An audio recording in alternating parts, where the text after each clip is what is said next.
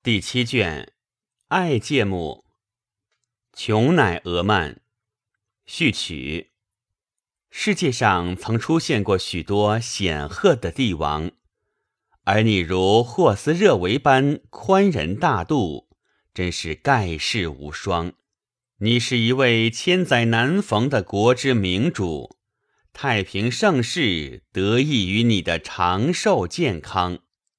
你要制定出仁爱信义的法度，使梨树无忧无虑，乐享安康。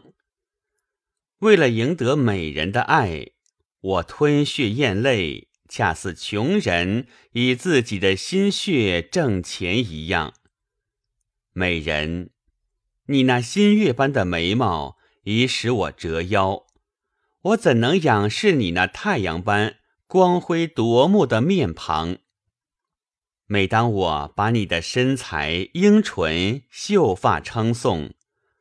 我的心就愈是充满无边的感伤和惆怅，正如圣人艾莎的气息能起死回生一样。只要美人莅临，就能给阿亚兹带来安康。